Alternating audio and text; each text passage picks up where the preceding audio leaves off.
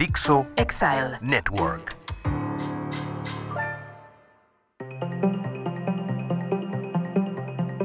¿Está funcionando el trabajo remoto? El teletrabajo es una realidad desde el año 2020. En ese entonces, la inmensa mayoría de los hogares no tenían ni siquiera la posibilidad de tener un espacio para hacer el trabajo eficiente.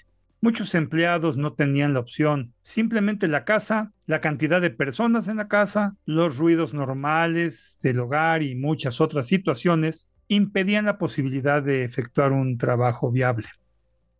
Hoy, pasada la mitad de 2022, el panorama es muy diferente.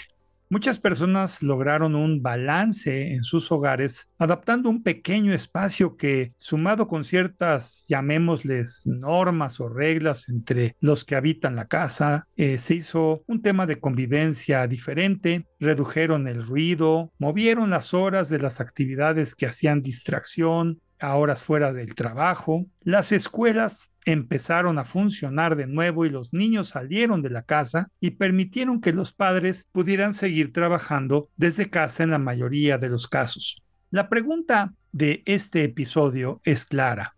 ¿Si está funcionando el trabajo en casa o no? Aquí quiero compartirte lo que he podido ver e investigar con muchas empresas que se dedican tanto a proveer la tecnología como a usar la tecnología en muchos tamaños, algunas transnacionales, otras nacionales, unas pequeñas, unas medianas y unas internacionales. En un principio quiero afirmar que para una gran mayoría de empresas y empleados muy comprometidos, el teletrabajo definitivamente ha funcionado y ha funcionado muy bien. Creo que no escatimo en decir que llegó para quedarse por parte de las empresas, sobre todo las más admirables, les dieron a sus empleados desde modestos hasta faraónicos presupuestos para comprar sillas cómodas, les facilitaron buenas computadoras y algunas incluso les otorgan un soporte económico adicional mes con mes para el pago de la conexión a Internet, la energía eléctrica y otra serie de beneficios que tienen que aplicar en sus propias casas. Estas mismas empresas desarrollaron protocolos de trabajo y sistemas para documentar el trabajo y dar seguimiento a los pendientes. Los líderes de grupos de trabajo desarrollaron mecanismos para tener espacios de tiempo uno a uno con cada persona y grupo de trabajo que les reportan y en general todo esto ha permitido que los empleados con funciones que simplemente harían en la oficina, las han pasado a hacer en sus casas con mucha más eficiencia por no tener la distracción del transporte a la oficina, adicionalmente a las distracciones de la misma oficina, como la persona que se te acerca a platicar, el que hace ruido cuando habla o los que están cotorreando lo que hicieron la noche anterior que no te dejan concentrarte. Por su parte, estas mismas empresas lograron ahorros importantes al deshacerse de espacio de oficina que ya no necesitaban, lo cual no les vino nada mal a sus finanzas. Hay un refrán que dice que cuando todos lloran, vendas pañuelos desechables. Y esto quiere decir que empresas, por ejemplo, de telecomunicaciones eh, empresariales, por supuesto que sufrieron que los empleados ya no están yendo a la oficina y esto implica que sus enlaces y servicios no son necesarios recalco, allí en esa oficina. Pero los más inteligentes crearon servicios de paquetes de seguridad y conectividad de alta calidad a nivel paquete empresarial para estas empresas y sus negocios, lejos de peligrar, pues crecieron. Esto, claro, si estuvieron dispuestos a invertir en nuevos servicios, la creación de nuevas herramientas y estrategias, así como el reentrenamiento de su personal para todo esto. Pero el resultado es que así, pues casi cada hogar de empleados se volvió en una extensión de la empresa original y esto provocó la compra de nuevos servicios que se multiplicó por cada empleado en lugar de solo atender a un solo punto. En pocas palabras, para nuevos resultados, se tuvieron que adoptar nuevos comportamientos, nuevos procesos y nuevos servicios. Del lado de los empleados, podemos ver que el cuidado de menores de edad empezó a ser posible y por igual no tener que dejar el trabajo por ellos. Esto es un cambio muy positivo, pues antes o eras un padre o un empleado, pero no se podía con niños pequeños ser ambos. Ahora sí es posible. Y a nadie nos espanta de vez en cuando escuchar a una personita llorar, gritar o hacer ruiditos. De verdad, de verdad, de verdad, no pasa nada.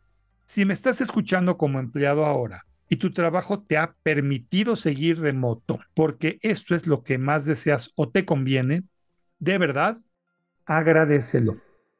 Y digo esto porque otro efecto que he visto es el de empresas de pensamiento obsoleto que fuerzan a sus empleados a ir a la oficina porque sí. De verdad la respuesta es esta, solo porque sí.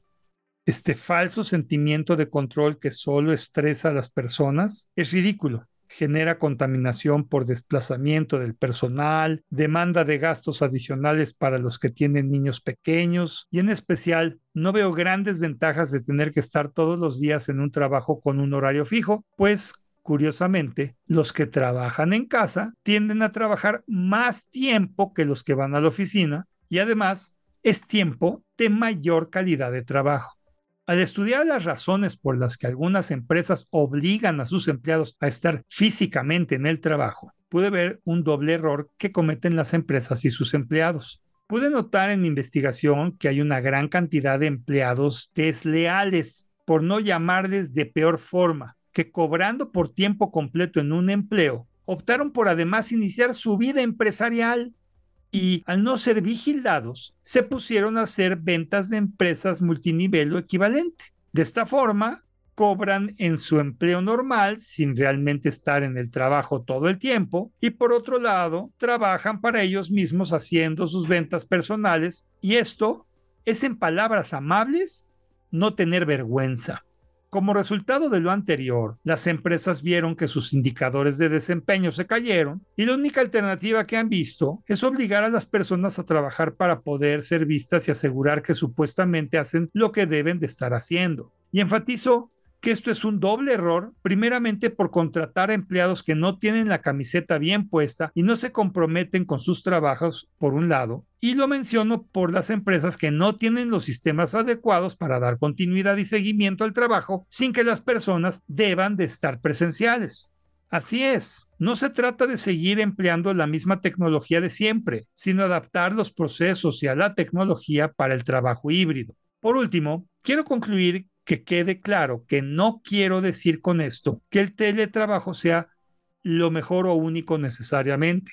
Como todo en la vida, creo fielmente en un balance ideal que cada empresa debe encontrar para, por un lado, mejorar la calidad de vida de su personal, pero por el otro, no descuidar el sentirse parte de algo que persigue un objetivo común. Siento que ser parte de un equipo que ver las expresiones corporales y tener los encuentros casuales que se dan al ir a tomar agua o verse en un pasillo permiten muchas veces el flujo de ideas y acciones que no se logran de otra forma y en mi opinión la innovación puede sufrir por no tener este tipo de encuentros también. En un balance ideal, cada empresa debería de ver qué tipo de acciones y encuentros presenciales son necesarios, en qué cantidad y tiempo, y puedo casi asegurar que gran cantidad de empleados estarán contentos de que una que otra vez se puedan reunir, conversar, tener sesiones de generación de ideas y hasta simples convivios casuales. ¿Cómo saber si se ha hecho lo correcto? Muy simple. Revisa si los procesos y la tecnología se han adaptado para permitir un trabajo fluido y colaborativo, por una parte, y por la otra, si se ha reentrenado a las personas para cambiar sus hábitos de trabajo. Si alguna de estas tres partes no se ha cambiado, en mi opinión, algo no está haciéndose óptimamente. Por el contrario, si ya eres de los afortunados que trabajan en un lugar que se actualizó, Muchas felicidades. Disfruta y en la medida de lo posible hazle saber a tu empresa que está en el camino correcto. Es lo menos que puedes hacer en mi opinión. Soy Moisés Polishuk y agradezco que me hayas escuchado. Hasta la próxima.